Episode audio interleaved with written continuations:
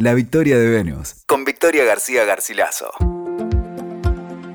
Hola, ¿cómo están? Bienvenidos, bienvenidos a la Victoria de Venus. Nuevamente nos encontramos. Gracias por estar del otro lado, escuchando estos podcasts. Hoy vamos a hacer un viaje a la Grecia antigua para conocer a la Pitia. Hoy vamos a conocer a la pitonisa de Delfos y a profundizar en su simbología para traerla a la vida actual y ver en qué nos podemos identificar con este personaje mitológico, un personaje muy ligado a los estados alterados de la conciencia y a aquella información que de alguna manera viene desde el inconsciente para ayudarnos a entender o a comprender cosas de nuestra personalidad. Primero tenemos que ubicarnos en la historia y ver que este nombre lo recibían las sacerdotisas que eran consagradas al dios Apolo, al dios Sol, quien tenía un templo dedicado a su culto en la antigüedad. La palabra pitia o pitonisa viene de la serpiente pitón. Este reptil mitológico vivió en la zona donde se ubicaba justamente el templo consagrado a Apolo. Cuenta la leyenda que la gran serpiente Pitón nació del barro creado por el diluvio universal y que era hija de Gea, la madre tierra. Vivía en una gruta cerca de Delfos, en el monte Parnaso, custodiando el oráculo. Apolo mató a la Pitón porque Hera, que era la esposa de Zeus, estaba muy celosa de la madre de Apolo, Leto, quien había sido justamente amante de Zeus, amante de su marido. Entonces Hera encargó al monstruo, ¿no? a la Pitón, asesinar a Leto, cuando Leto estaba embarazada de Apolo y de su hermana gemela Artemisa. Pero la Pitón no pudo conseguir esa misión. Y según el mito cuenta tiempo después, cuando Apolo se encontró con la serpiente, tuvieron una terrible lucha, ¿no? un terrible combate, en el cual Apolo finalmente gana esa pelea, mata a la serpiente, y desde la cima del monte arroja el cuerpo de la serpiente a una grieta que había en el medio del monte, ya el cuerpo sin vida de la serpiente. Apolo se apodera en ese momento de la sabiduría de la Pitón y sobre todo adopta el don de la clarividencia y establece a partir de allí su propio templo, su templo sagrado. En ese lugar había una grieta en la tierra, una grieta en la cual o desde la cual salían vapores, Vapores que de alguna manera emanaba el cuerpo de la pitón que había permanecido ahí, ¿no? que yacía ahí muerto. Ese lugar fue un poco convertido en el sitio de la magia, ¿no? en un sitio mágico, esa grieta. Todo el que miraba a través de la grieta era capaz de ver el futuro. Sin embargo, para controlar a los peregrinos, encargaron a una mujer realizar los oráculos. Así surgieron las pitonisas, quienes eran capaces de comunicarse con Apolo a través del espíritu de Pitón en la grieta. Estas mujeres, sacerdotisas, doncellas vírgenes, estaban consagradas en vida a este dios. Los días de la consulta, la Pitia se purificaba en la fuente, una fuente llamada Castalia, y se dirigía a la cámara oculta del templo. Se sentaba sobre un trípode, un trípode sagrado, bebía agua y masticaba unas hojas de laurel. A través de este proceso iba entrando en una especie de trance para que Apolo le transmitiera las respuestas, ¿no? Las respuestas a través de ella.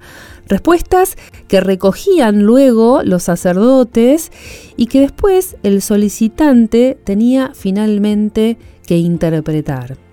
La actividad del oráculo terminó siendo clausurada en el año 385 más o menos después de Cristo, cuando finalmente el cristianismo fue proclamado religión oficial en el Imperio Romano. Pero esta historia tiene mucha riqueza simbólica para que profundicemos y analicemos juntos, ¿no? En principio, el mensaje que trae la pitonisa y el poder de la serpiente en sí, para mí son símbolos que expresan con mucha claridad nuestra fuerza solar personal, individual y profunda. A mí me lleva un poco a pensar justamente en la potencia de los símbolos y en el trabajo activo que podemos eh, hacer con los lenguajes simbólicos, como por ejemplo son el tarot, la astrología, el las runas y tantas otras herramientas para el autoconocimiento y la evolución consciente de nuestra personalidad, porque a través de estas herramientas nosotros vamos tomando contacto con zonas que están en sombra de nosotros y un poco estas herramientas son el vehículo como lo fue también en la mitología la pitonisa, ¿no? Entonces, a través de estas herramientas nosotros podemos incluir partes oscuras, sombrías, ocultas de nuestra personalidad y traerlas, digamos, desde lo oculto, desde la sombra a la conciencia. Entonces, para mí, la pitonisa representa, o mejor dicho, condensa el ejercicio, un, ejercicio antiguo, de todas estas prácticas. Estas prácticas que nos ayudan a traer a la luz información que está en sombra y necesitamos ver para conocernos mejor. Como la serpiente que se mueve en la oscura tierra, podemos pensar que los lenguajes simbólicos nos ayudan a andar entre las sombras. Nos acompañan como el guía acompaña al ciego en la caminata por el inconsciente. La serpiente es un animal que está muy conectado con la tierra y con el útero creativo, pero también lo está con el agua, porque en la historia la pitón era hija de Gea, pero también venía del diluvio. O sea, tenía un poco de los dos mundos, del mundo de la conciencia o el mundo de la tierra, y el mundo también de las aguas o el mundo del inconsciente. Entonces, tomando el simbolismo del agua, tomando esto como referencia, ¿no? tomando el agua como la función psíquica de conexión con el inconsciente, la serpiente encarna cualidades nutritivas, cualidades benévolas, cualidades sabias, que nos ayudan a entrar en ese territorio de manera segura, porque un poco la pitonisa es la mediadora, como sucede también con los lenguajes simbólicos. Es decir, el símbolo, por ejemplo, de una carta del tarot, el símbolo que representa también, por ejemplo, un planeta, ¿no? o un aspecto planetario dentro de una carta natal, los signos, el zodíaco como referencia, también son mediadores o constructores de puente entre estas fronteras, ¿no? la frontera de la conciencia y la frontera del inconsciente.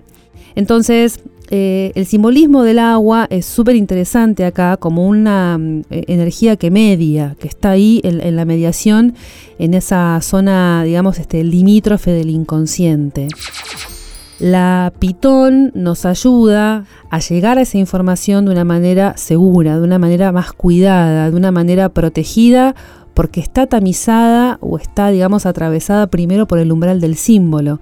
Entonces, primero nos llega el mensaje a través de un símbolo que tenemos que decodificar y que a partir de esa decodificación podemos acceder a esa información, pero lo hacemos de una manera amorosa, vamos a ir viendo, ¿no? De una manera distinta.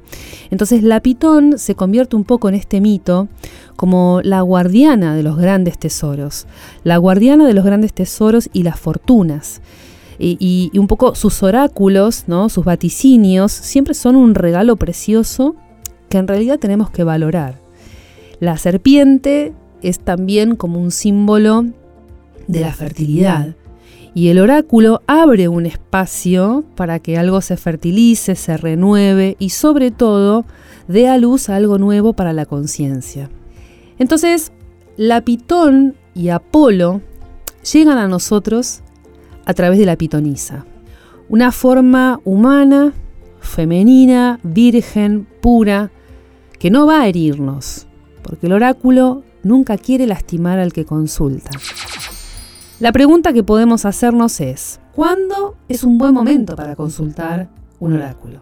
Lo primero que me sale decirte es que cuando sientas la necesidad, principalmente, ¿no? Cuando aparezca la necesidad de hacerlo, es el momento propicio para hacer una consulta al oráculo. En segundo término, creo que también es importante que estés sintiendo de alguna manera la acción de los ciclos adentro tuyo, ¿no? O que tu vida esté atravesada por alguna cara de la crisis. La crisis muchas veces es el motor, es lo que primero ¿no? nos moviliza a acercarnos a este tipo de prácticas.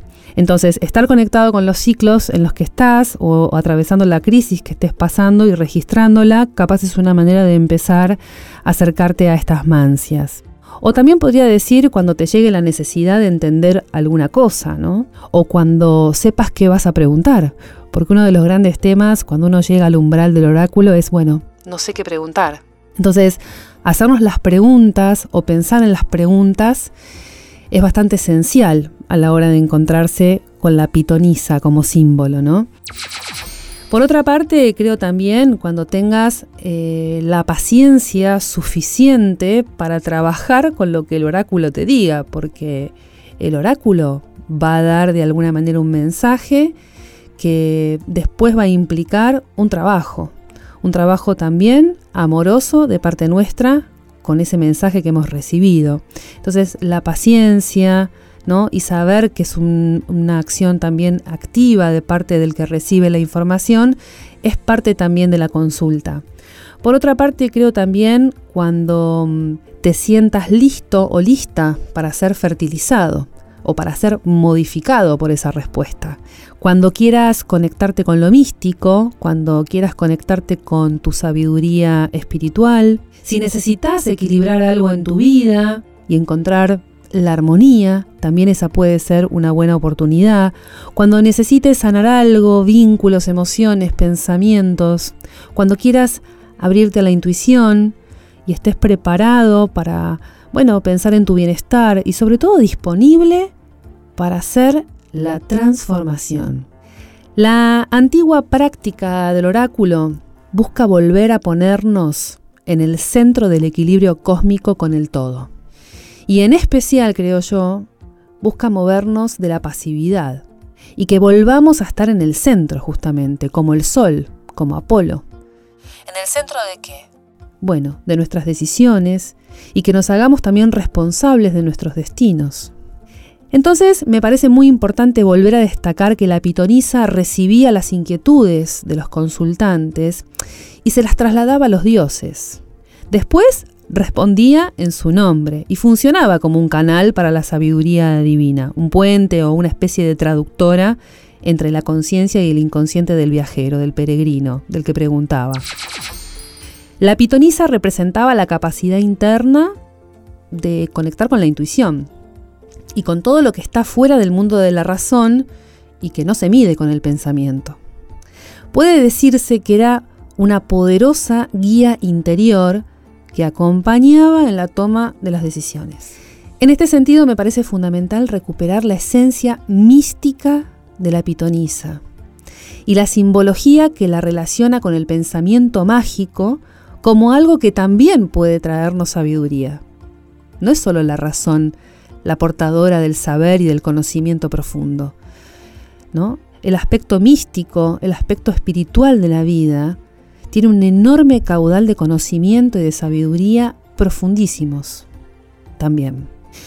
Es súper importante ver que aunque el oráculo de Delfos recibía la constante visita de los griegos, que querían, bueno, saber su futuro, la consulta sagrada a los dioses no anulaba el libre albedrío de la persona, no. Porque el oráculo no solía indicar con claridad la respuesta a la pregunta hecha, no justamente, sino que brindaba signos y señales para ayudar a las personas a tomar una decisión. Pero siempre, siempre, las decisiones finales y las consecuencias de esas decisiones recaían sobre el consultante. De esta forma, el mensaje que trae la pitonisa y el poder de la serpiente son vehículos para la expresión de nuestra fuerza solar.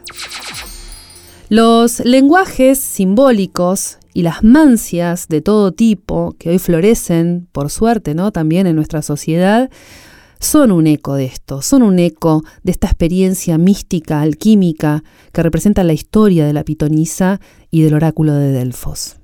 No podemos descuidar que detrás de esta historia está el mismísimo Apolo, un dios poderosísimo, fundamental en el panteón griego, representación de nuestra potencia solar individual, de nuestra conciencia y también de nuestra fuerza clarividente, el poder de la clarividencia.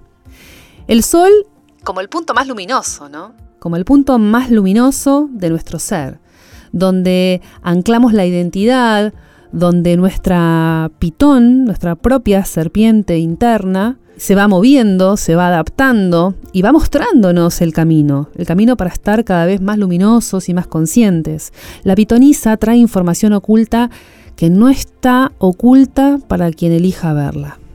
La expresión de lo que se verbaliza por fuera, en los labios de otros, en imágenes, y en símbolos de todo tipo, es en realidad una señal de algo propio.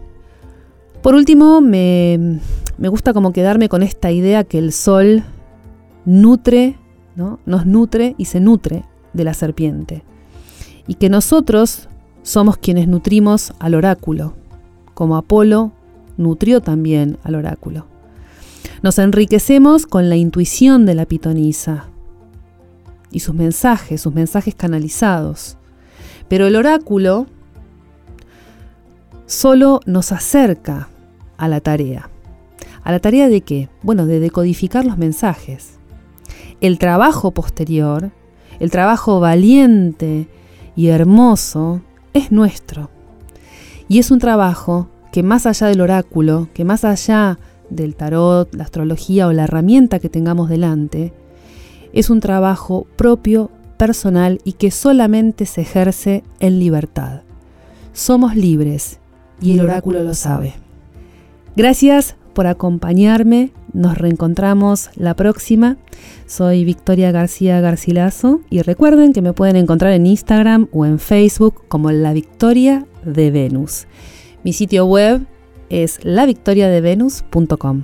Chao, gracias. Escuchaste La Victoria de Venus con Victoria García Garcilaso. WeToker. Sumamos las partes.